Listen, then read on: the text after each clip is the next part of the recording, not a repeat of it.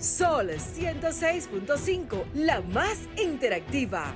Una emisora RCC Miria. Desde este momento, a través de Sol 106.5, Carlos Tomás del Pozo, Marta Figuereo y Ricky Michelle te acompañan en Sábado de Consultas, un espacio interactivo, refrescante y dinámico. Ahora, Sábado de Consultas, por Sol 106.5, la más interactiva.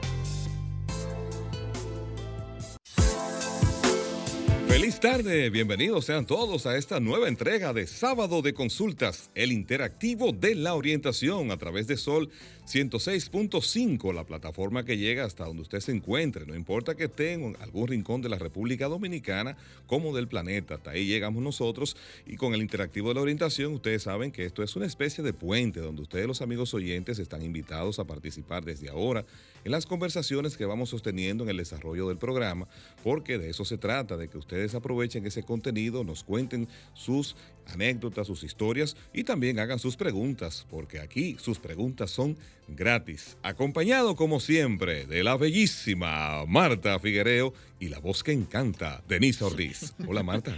hola Carlos, hola, hola Denisa, ¿cómo estás?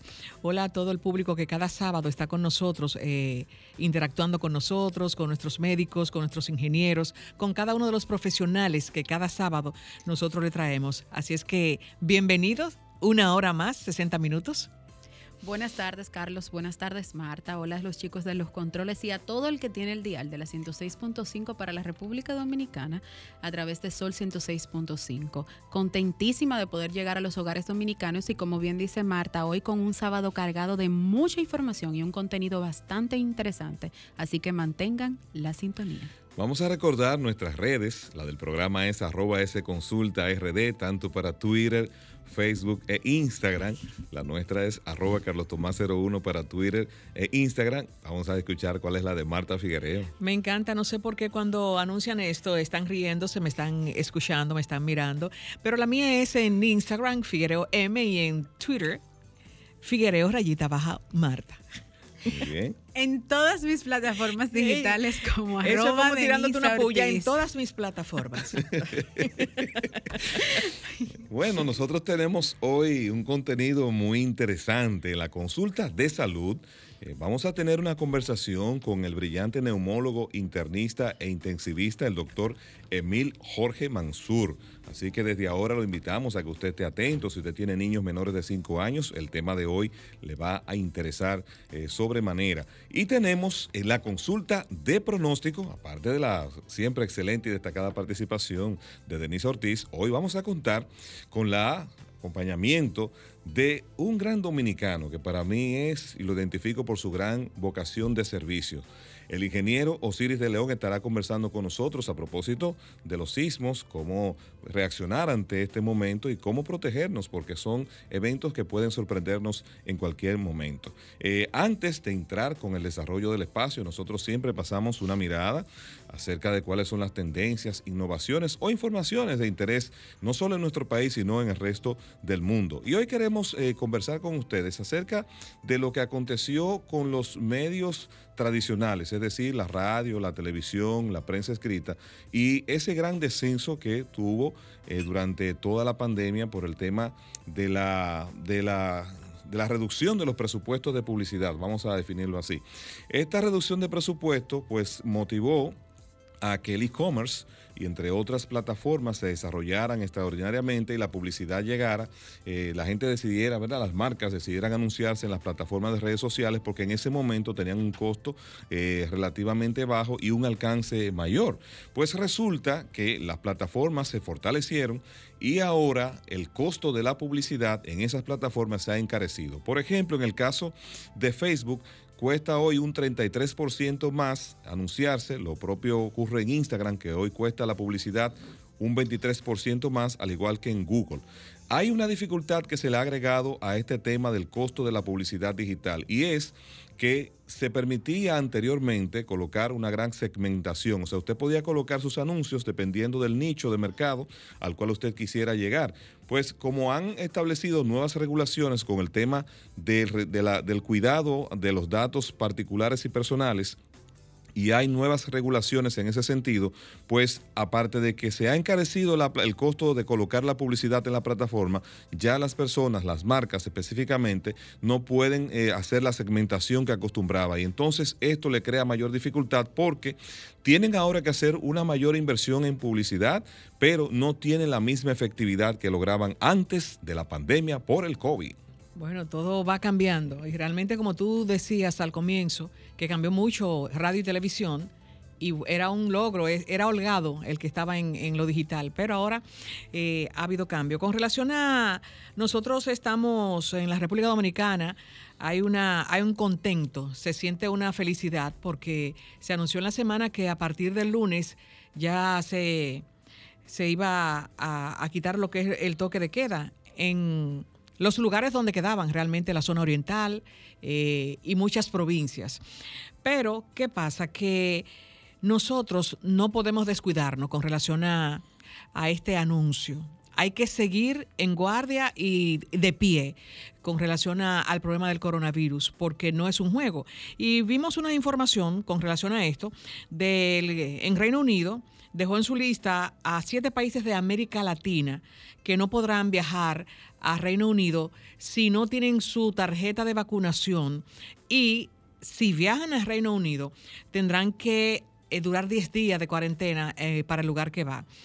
Eh, esto llama a reflexión, porque si nosotros estamos también de coronavirus, de hecho, en Estados Unidos sí estamos en una lista, bajamos a, segunda, a la segunda posición, pero fíjate que en Europa, especialmente ahí en Reino Unido, nosotros no podemos entrar así como otros 47 países, incluyendo países que estuvieron con un grado eh, se desbordó, que es Brasil y México.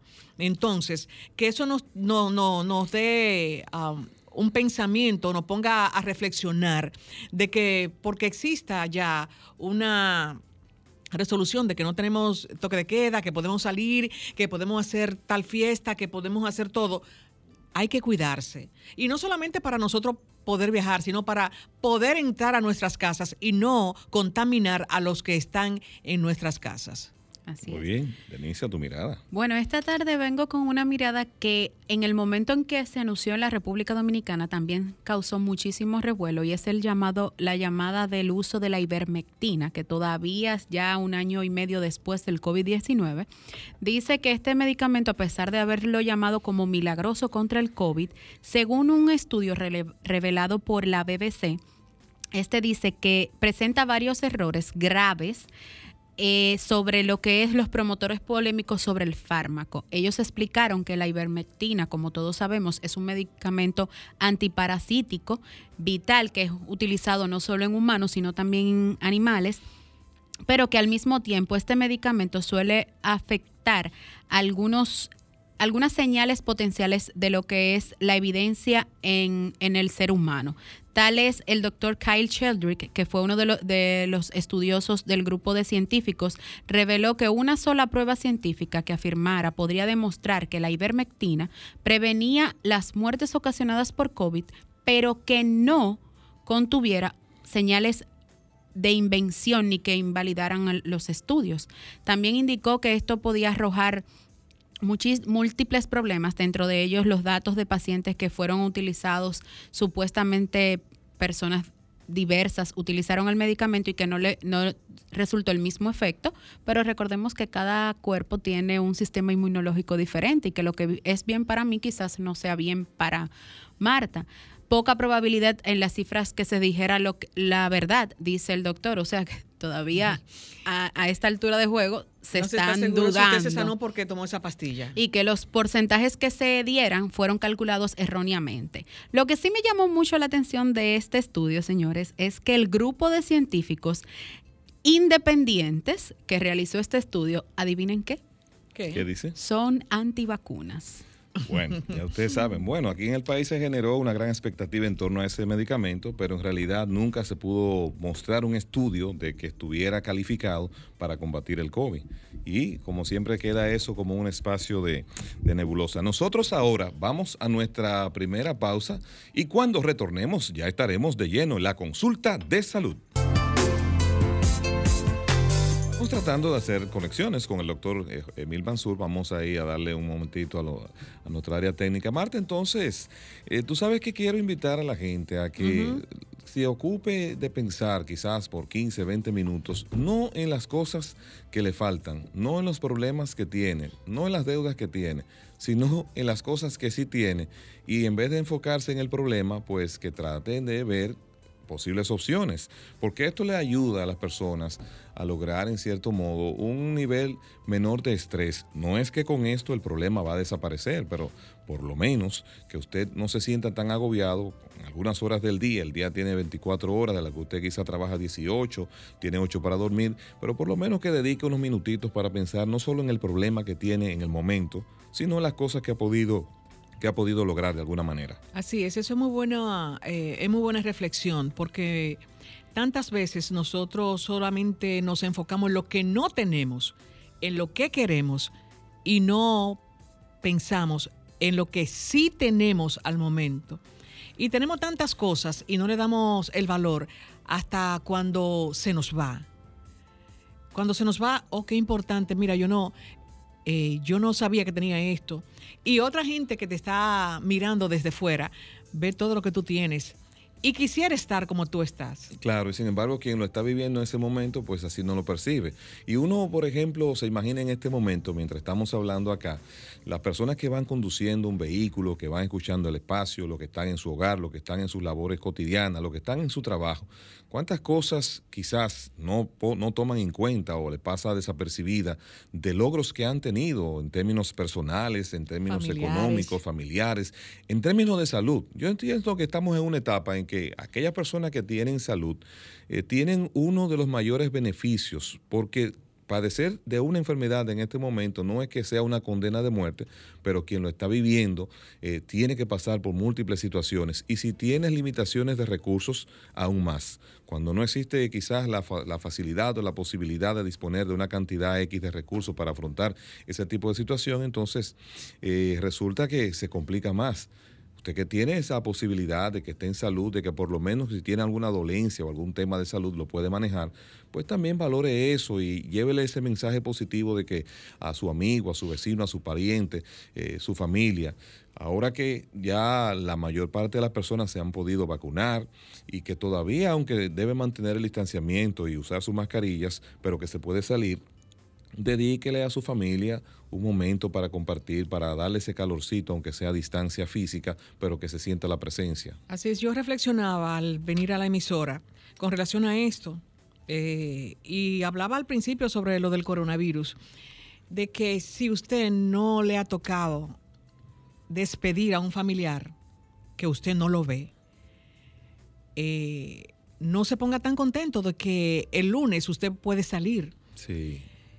Siéntese y sea empático y póngase en el lugar, eh, lamentablemente, de la familia que ha perdido uno, dos, tres, cuatro, cinco familiares eh, con, esta terrible eh, enfermedad y reflexione.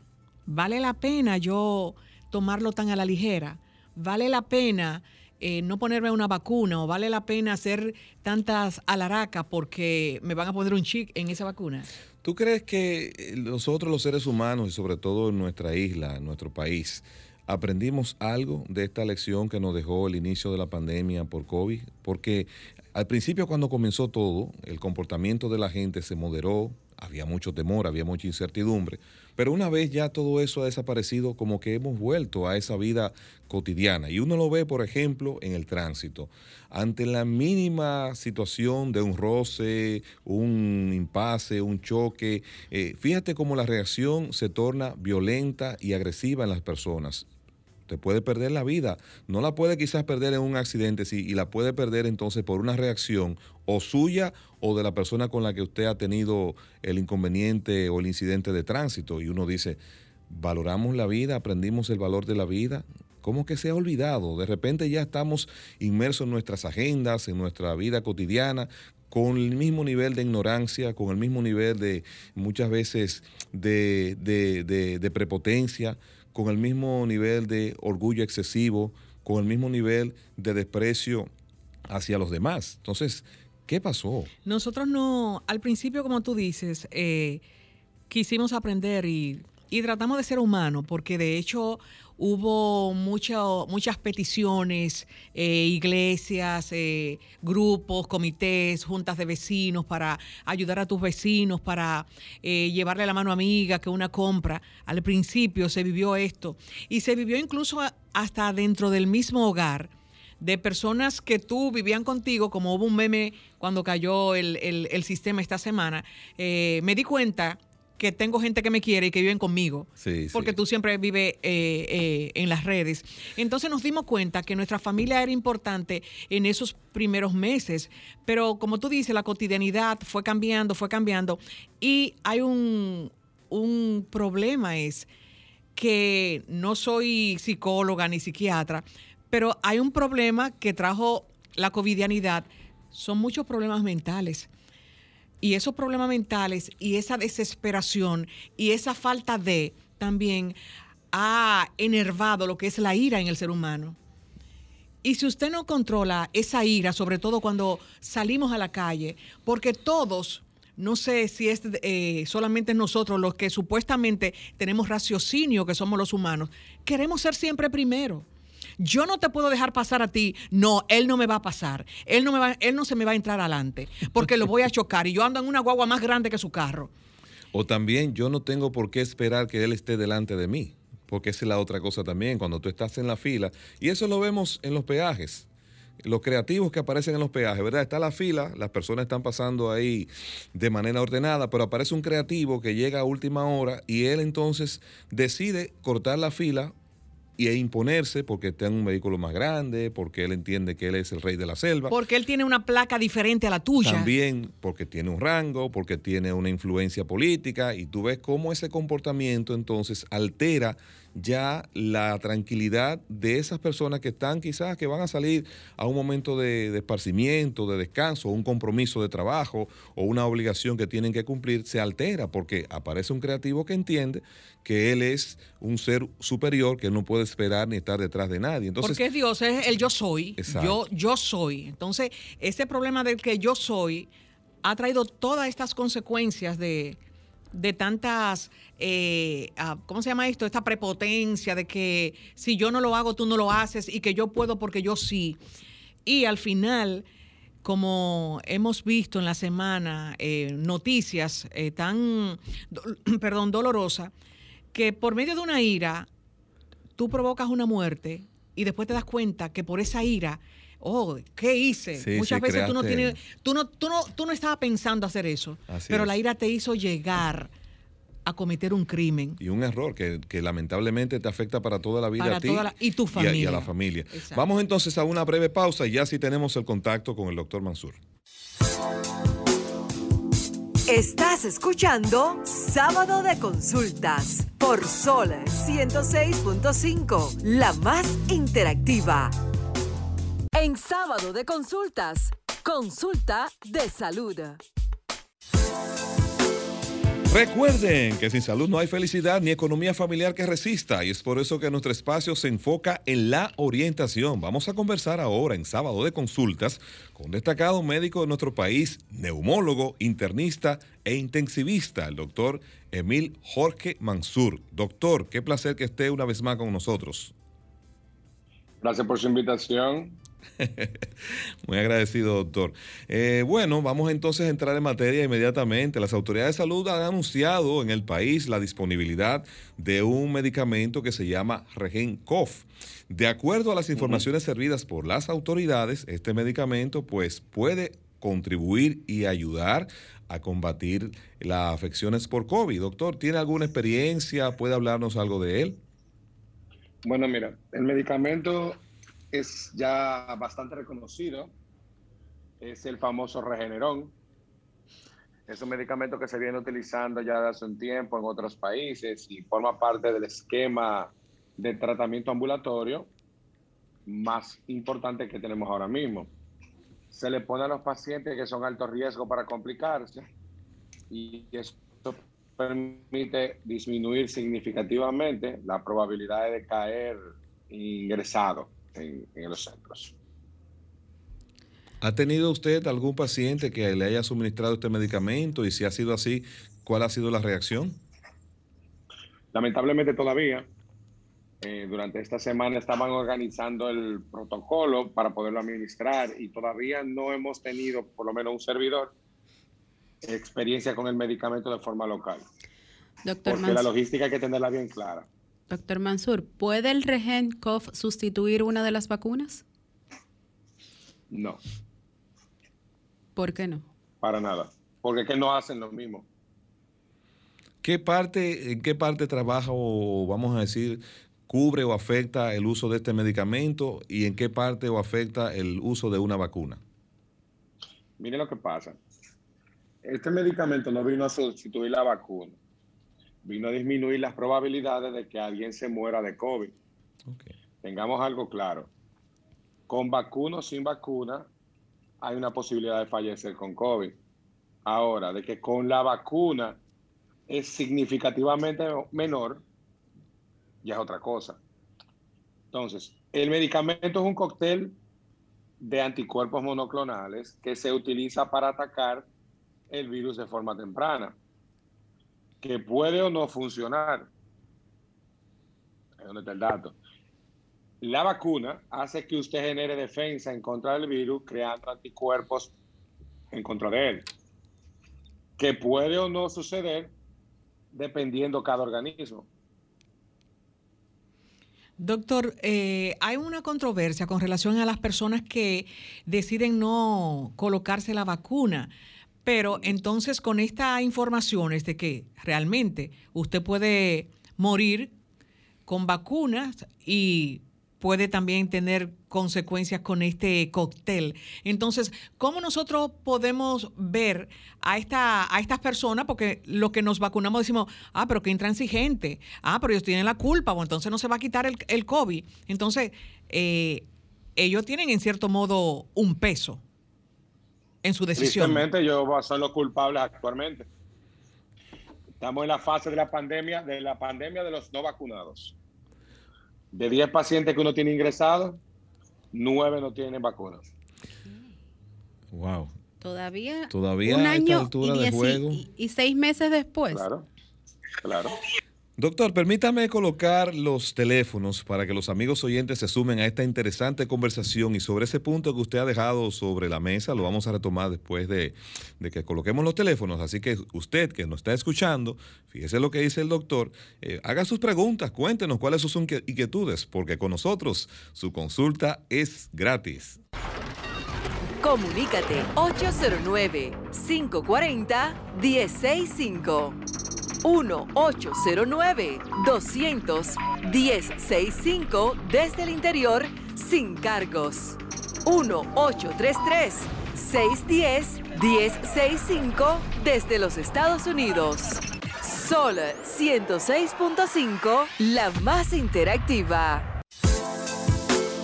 Retornamos al interactivo de la orientación. Estamos conversando con el doctor Mansur. Él es neumólogo, internista e intensivista. Doctor, usted acaba de decir que de las 10 de 10 personas que están hoy en día ingresados, 9 no se han vacunado. Sí es. Wow. Pero entonces esta situación, ¿y, cuáles son las edades de esas personas, doctor? Que son muy variantes. No podemos decir que son ni los viejos ni los muy jóvenes. Hay de todos los tipos, porque las razones por las que no se vacunan principalmente son por creer que esto es una conspiración, porque es obligado, porque hay que darle tratamiento obligado. O sea, así no. Entonces, lamentablemente estamos viendo un consumo perpetuante de recursos en personas que se pudieron haber evitado simplemente porque no le da la gana de vacunarse. Yo no estoy muy contento con que ahora hay que hacerlo obligado, porque entendía que había que hacerlo apelando a la conciencia de cada quien. Pero uno ve los comentarios que todo el mundo está poniendo en las publicaciones con respecto a las medidas de salud pública y básicamente lo que uno se pone casi es a llorar. Todo el mundo cree que esto es como un relajo hasta que le da el COVID. Tenemos un contacto, permítame por favor tomarlo, doctor. Feliz tarde, ¿quién está con nosotros? Ay, saludos, ¿cómo están ustedes, la romana? Hola, primitiva, ¿cómo está? Bien, dentro de lo que cabe, sofocada porque tengo muchos oficios, los oficios me sofocan. Primitiva, ¿usted se vacunó? Bueno, mi amor, yo me la primera vacuna, no, pero espérese, hijo, espérese. Un saludo al pueblo dominicano y al doctor, espérese, doctor. Eh, su, nombre es único aquí. bueno, eh, yo me vacuné, eh, la primera fue el 15 de mayo y la segunda como el 18 de junio, sí. Yo primero... Al día, entonces. Pero al día, pero lo hizo tarde, ¿o yo? no, pero fue del año... Ah. Del año del año, pasado. Ah, no, ya lo hizo de las primeras. Adelante, Primitiva. Bueno, nada, eh, doctor, eh, como le repito, gracias por su tiempo y decirle a la gente, señores, eh, desde un segundito, que ante la ira, porque todos no nos enfadamos, de verdad que sí, en, ciertos momentos y circunstancias, pero no actuemos, porque cuando uno está bien bien, bien prendido, cabreado y, actúa, hay, hay, hay resultados y consecuencias que después le pesan. Así que mucha paciencia, mucha paciencia. Y para doctor, en estos días se ha estado debatiendo mucho en la palestra pública sobre si los niños de 5 a 12 años hay que vacunarlos o no, eh, porque todavía no, no hay suficientes datos y además los pediatras aquí, los lo que están en el colegio de pediatría, creo que así que se dice, eh, dicen que todavía no, no tienen suficientes datos. Me gustaría escuchar su parecer. vamos a tomar estos contactos y vamos respondiendo en bloque ahí. Vamos a ver, permítame, doctor, por favor. Feliz tarde, ¿quién está con nosotros? Muy buenas tardes. Beso para todos. Bendiciones. Eh, soy una ciudadana preocupada por mis vecinos, porque vivo recogiendo lo que ellos tiran. Pero ¿qué pasa? Que hay una familia entera que no se ha vacunado al lado de mi casa la persona más mayor tiene 96 años. Hay de 69, hay de 70, hay de 72, hay adolescentes, hay jovencitas de 19, de 24. Las madres tienen como 34, 45, 49. ¿Qué se podría hacer? ¿No podría salud pública venir sin que nadie, sin que ellos se den cuenta que uno llamó? Bueno, ahí está su inquietud. Vamos con la siguiente. Feliz tarde. ¿Quién está con nosotros? A buenas. Sí, adelante. Adelante. Eh, simplemente felicitar al doctor de verdad por la ardua labor. No, no más de más de 100 veces cada, cada persona, al menos del distrito, ha oído ese nombre con, trabajando con el COVID. Y en nombre de él, a todos los médicos dominicanos que, que se me han pasado y que todavía están batallando con este animalito Así es. Entonces, muchas gracias, doctor. Incluyendo a mi hermana que me atendió y fue un caso leve, pero fue un servicio de calidad. Gracias. Muy bien, muchas gracias a usted por llamarnos. Bueno, doctor, ahí tiene entonces eh, a Primitiva en la primera información. con relación a los niños de 5 años. años. Y también el oyente que tiene una situación con sus vecinos que no se han querido vacunar. Bueno, de 16 tenemos, a 93. Tenemos, dos contactos más. Vamos a ver, vamos a anotar Y destacar que son personas de alto riesgo por la edad. Feliz tarde. ¿Quién está con nosotros? Bueno, muy buenas tardes. Está hablando Carmen por este lado. Tengo dos Sinovac y dos Pfizer. Díganme si yo me muero. Tengo 65 años de edad. Bye bye. bueno, ahí está, ahí está su pregunta. Feliz tarde. ¿Quién está con nosotros? Tiene cuatro. Sí, ¿quién está con nosotros? Adelante. Buenas tardes, buenas tardes. Juan de San Juan. Hola Juan, bienvenido. Gracias por estar con nosotros desde tan lejos. Gracias. Eh, una preguntita. Con el asunto precisamente de los niños mayores de, de cinco años, escuché dentro de los acuerdos del Colegio Médico con el Ministerio que la vacuna que le van a poner es la Sinovac. Sin embargo, he visto que en la caja de la Sinovac dice precisamente que eh, está indicada para eh, mayores de 18 años. Entonces, si el doctor puede darme alguna información con relación a eso. Bueno, con esta última cerramos este bloque. Feliz tarde, ¿quién está con nosotros? Feliz tarde, ¿quién está con nosotros? Sí, buenas. Mi pregunta es la siguiente. Una persona no va... Eh, es un contagiador o está contagiado. Ok, ahí está su inquietud. Yo se lo pregunto porque me quieren obligar a vacunarme y yo entiendo que yo no estoy contagiado. Entonces yo no entiendo por qué alguien quiere meter la guardia para que yo me vacune. Si yo no soy un contagiado y sí conozco gente que tiene su vacuna y que pueden contagiar a cualquiera, yo no me mezclo con esa gente. Aquí a mi casa vienen personas que no tienen ese problema, que no tienen la enfermedad. No es que están bueno. vacunados, sino el que no tiene la enfermedad. Y yo sí eh, fomento el que se utilice lo que ustedes dicen siempre, lavado de manos, usar la careta, eh, ponerse a cierta distancia, todo ese tipo de cosas que según he escuchado, el 100% de las personas que hacen esto no se contagian. Bueno, ahí se Eso no es cierto. No hay 100% en nada. Ni siquiera en la paciente que tiene las cuatro dosis, doctor. Doctor, tenemos las seis preguntas, ¿verdad? Sí, así es, adelante. Eh, la primera... Sobre los niños de cinco, de mayores de 5 años. Sí, hay dos que son iguales. ¿Y por qué si le van a poner Sinovac? Eh, dice la caja que, son, de 10, para, 18. para 18 años. Para 18 años. Ok, comencemos por ahí, doctor. ¿Nos escucha, doctor? Parece que se me fue un la señal. ah, ok, ok. Ahora sí. Les, reiteramos las preguntas, que era la de los la persona que llamó para la dosis de 5 años los niños a los mayores de 5 años. Exacto. Correcto. Y la duda de por qué Sinovac si la caja dice que es para mayores de 18 años. Ok. La, la primera respuesta. Eh, si tomamos la data que viene de Estados Unidos, los estudios que se están haciendo en Estados Unidos se están haciendo con Moderna y con Pfizer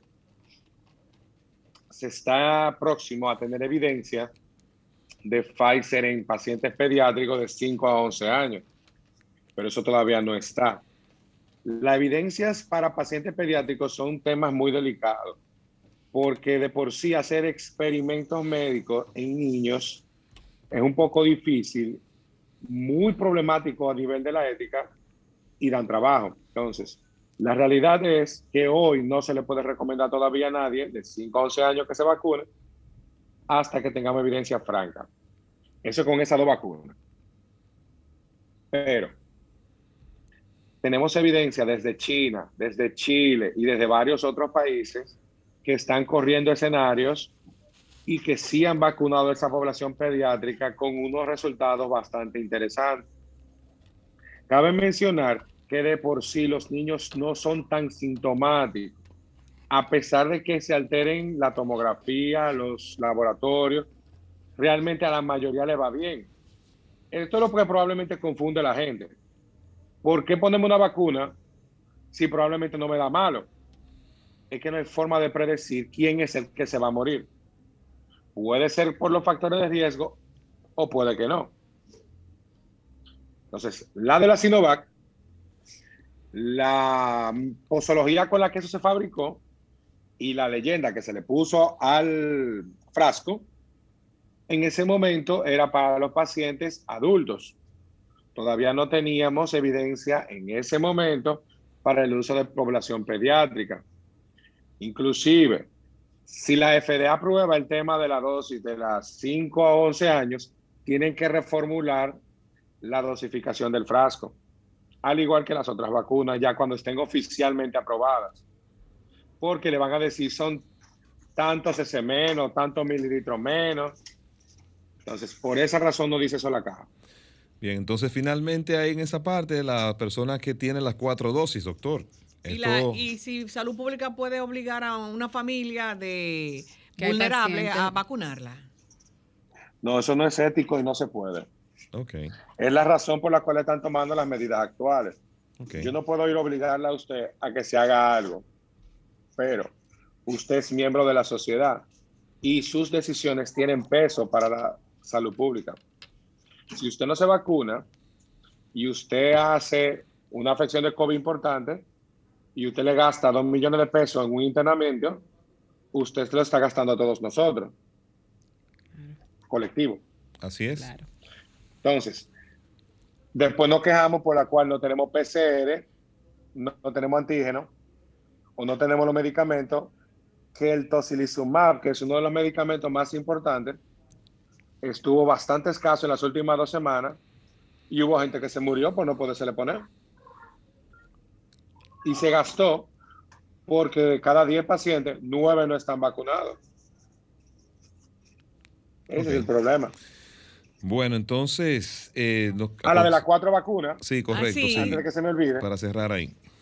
Usted puede ponerse 17 y nosotros no vamos a estar siempre seguros si usted está en riesgo de hacer una enfermedad severa. Recuérdese que la evidencia muestra una disminución importante de casos para ingresarse y de severidad, pero nunca es cero. Así es. Doctor, se nos acabó el tiempo, muy agradecido de esta conversación. Vamos a tener que tenerlo con más frecuencia porque el tiempo hoy eh, fue relativamente, ¿verdad?, más corto que nunca. Y nos reunimos con el, con el oyente que le dio las gracias, no hizo preguntas, sino agradeciendo ese trabajo del doctor y de los doctores. Y en ese oyente hay cientos de dominicanos, porque a uno le escriben ahí, doctor, acerca de, eso, a través de las redes, todo el agradecimiento que sienten por su apoyo y su compromiso. Así que sus contactos, sus redes, doctor, para despedirlo. Eh, mis redes es Neumo Mansur en Instagram. Laboro en el Dominico Cubano y en el Centro Médico Moderno. Y mi consultorio, el teléfono es 809-221-5501, extensión 112. si algo podemos dejar a la población, señores, valoren, valoren vacunarse siempre va a haber un precio por las decisiones que nosotros no hagamos. Pero sale más barato vacunarse. Excelente mensaje para despedir su participación, el doctor eh, Mansur. Muchísimas gracias. Vamos entonces a una pausa y retomamos con más contenido en el interactivo de la orientación. Es importante que usted sepa y tenga presente que el riesgo le acompaña a la cama, pero nunca se duerme. Es por eso que en nuestra sección, en la consulta de pronóstico, hemos invitado al ingeniero, geólogo, para mí, el dominicano de mayor vocación de servicio que tenemos, al ingeniero Osiris de León, que recibimos con mucho agrado. ¿Cómo está usted, ingeniero? Bien, bien, bien, contentísimo de escuchar esa hermosa presentación que me compromete contigo y con toda la población, porque yo creo que sí, yo creo que todos tenemos el compromiso de poner en práctica la vocación de servicio para una sociedad que espera que quienes han tenido la oportunidad de aprender algo, sea de medicina, sea de economía, sea de comunicación, sea de ingeniería, pues compartan esos conocimientos con toda la población. Bueno, muchísimas gracias, ingeniero. Muchas preguntas nos han llegado por las redes. Quizás nosotros no podamos hacer la que queremos, pero quisiera que nos hablara un poco de estos movimientos sísmicos, ¿verdad? Que son los sismos que han estado ocurriendo, sobre todo en la región este, que han ocurrido en Haití y recientemente también en la ciudad capital. ¿Por qué se están produciendo?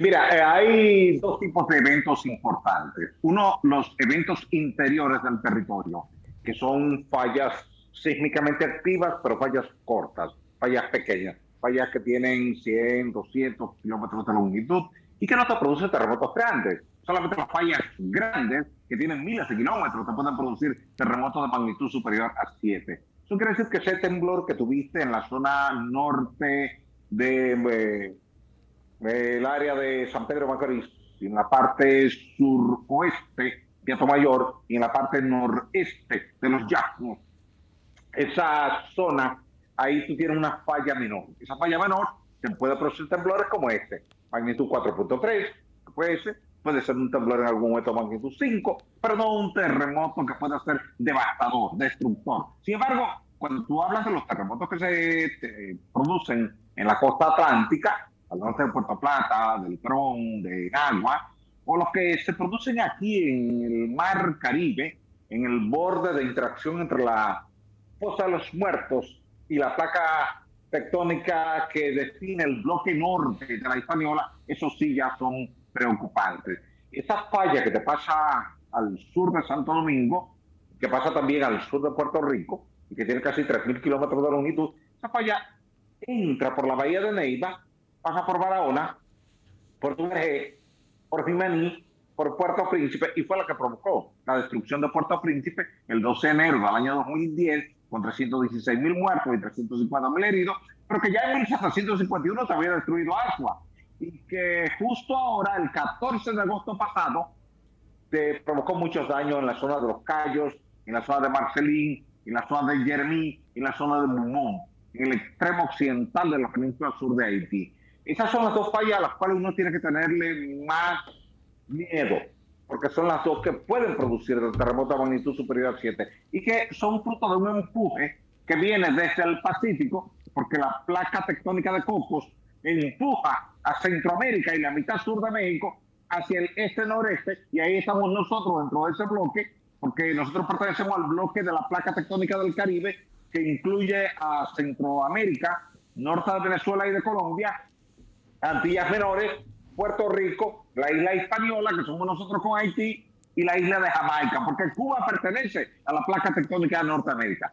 En consecuencia, esta placa se mueve hacia el este-noreste 20 milímetros cada año. Ingeniero. Y proceso de movimiento deforma la roca, la pliega fuerte y cuando ya la roca no aguanta más plegamiento, se rompe y esa rotura es el terremoto que tú experimentas como vibración, que aunque haya sido en la zona de Alto Mayor y San Pedro, tú sientas la vibración aquí porque esa onda elástica, Ingeniero, la onda primaria, que es la onda P, como la onda secundaria, que es la onda S, viajan a través de la roca y sacuden el suelo donde tú vives. Ok, quiero hacer una pregunta con relación a, a lo que son los sismos, los terremotos. ¿Cómo eh, la diferencia entre el clima que se puede prever, que viene un ciclón, que viene un tifón, y no podemos prever que viene un terremoto o un sismo que te toma de sorpresa? ¿Por qué no, no, no, no podemos prever esto? Mira, buen tema. O si el clima tiene que ver con esto, con relación a, a los cambios. en la superficie. La consulta de mar. Porque obedecen a cambios de presión y de temperatura en la superficie.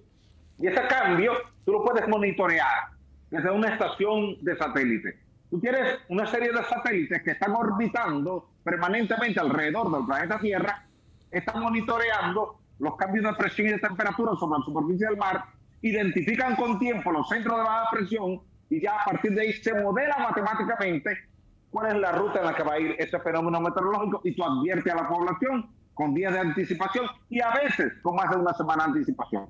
El tema del terremoto es distinto porque se genera por una corriente convectiva magmática, una masa derretida, así como tú estás viendo el volcán Cumbre Vieja en erupción en este momento en la isla de La Palma, en las Canarias, así hay una lava dentro. Esa lava mueve las placas tectónicas como una correa transportadora. Así como cuando tú vas a la plaza comercial, te montas en el primer escalón de la escalera eléctrica y ella te sube arriba. Así dentro, nosotros tenemos una especie de escaleras, no eléctricas, sino térmicas, que mueven esas capas. Ahora, ¿qué pasa? Como no tenemos instrumentación allá adentro para ver eso, se nos hace difícil. ¿Qué yo he planteado desde el año 2012? Que estemos monitoreando las perturbaciones en el campo electromagnético de la Tierra, porque donde quiera que se produce un terremoto es porque ha habido una rotura de la corteza. Si ha habido una rotura, ha habido previamente una compresión de la placa tectónica y esa compresión de los silicatos que integran la roca, esa asociación de átomos de silicio y oxígeno, genera una corriente eléctrica. Y esa corriente eléctrica genera un campo electromagnético. Y ese campo electromagnético tú lo puedes medir. Por tanto, ahora se está trabajando en esa dirección, tanto en el 2020 como en el 2021, monitorear ese campo electromagnético, ver las perturbaciones y anticipar con horas y a veces quizás con un par de días donde se puede producir un terremoto y qué magnitud. Google está trabajando con eso, con su red de fibra óptica alrededor del mundo, la Universidad del Sur de California está trabajando en eso. Chile está poniendo en servicio en este mes de octubre un sistema de monitoreo en su zona norte eh, con un cable de fibra óptica que va a todo lo largo del fondo marino para detectar los cambios de polaridad que pueda sufrir la luz que lleva voz y data en ese cable de fibra óptica y entonces poder advertir a la población con horas de anticipación dónde se puede producir un terremoto. Quiere decir que estamos ya en las puertas de un proceso de adelanto de la información de un evento sísmico gracias al uso de la tecnología. Excelente. Eh, Ingeniero. después de tu pregunta, con relación a eso que le está hablando, yo quiero hacerle otra. Ok. Ingeniero, quiero consultar. Hay muchos tabúes sobre cuál es la posición correcta ante la que debemos colocarnos en caso de un temblor. Entonces, ¿debo colocarme debajo del marco de la puerta o debajo de la mesa? Ok, mire, debajo del marco de la puerta fue una tesis que se planteó mucho en los años 50, 60, 70, pero se hicieron modelos de laboratorio y se hicieron colapsar viviendas a escala real y se evidenció que fallaba igual que cualquier otro segmento de la vivienda. Debajo de la escalera se probó y tampoco funcionó. ¿Qué es lo más cercano a la realidad? Colocarse al lado del objeto más grande, más fuerte, más alto que haya cerca de usted.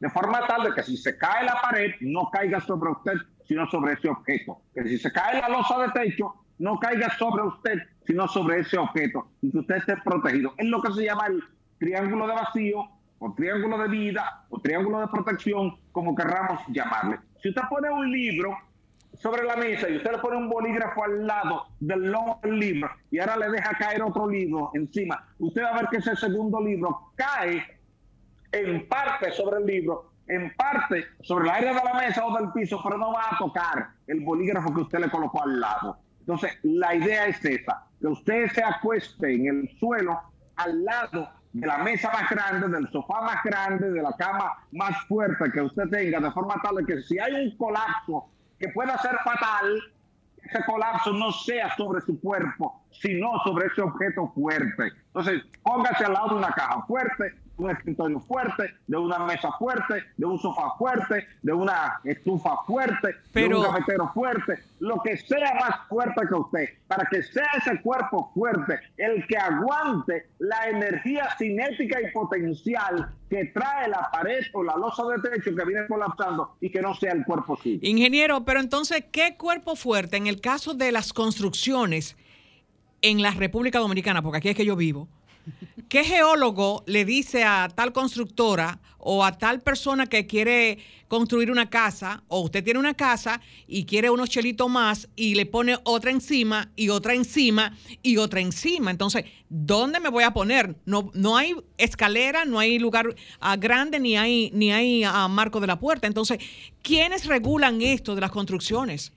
¿Qué empresa? Mire, ese es un tema. Usted sabe que tenemos el reglamento R001 que es el que establece cómo se debe construir con criterios de sismoresistencia.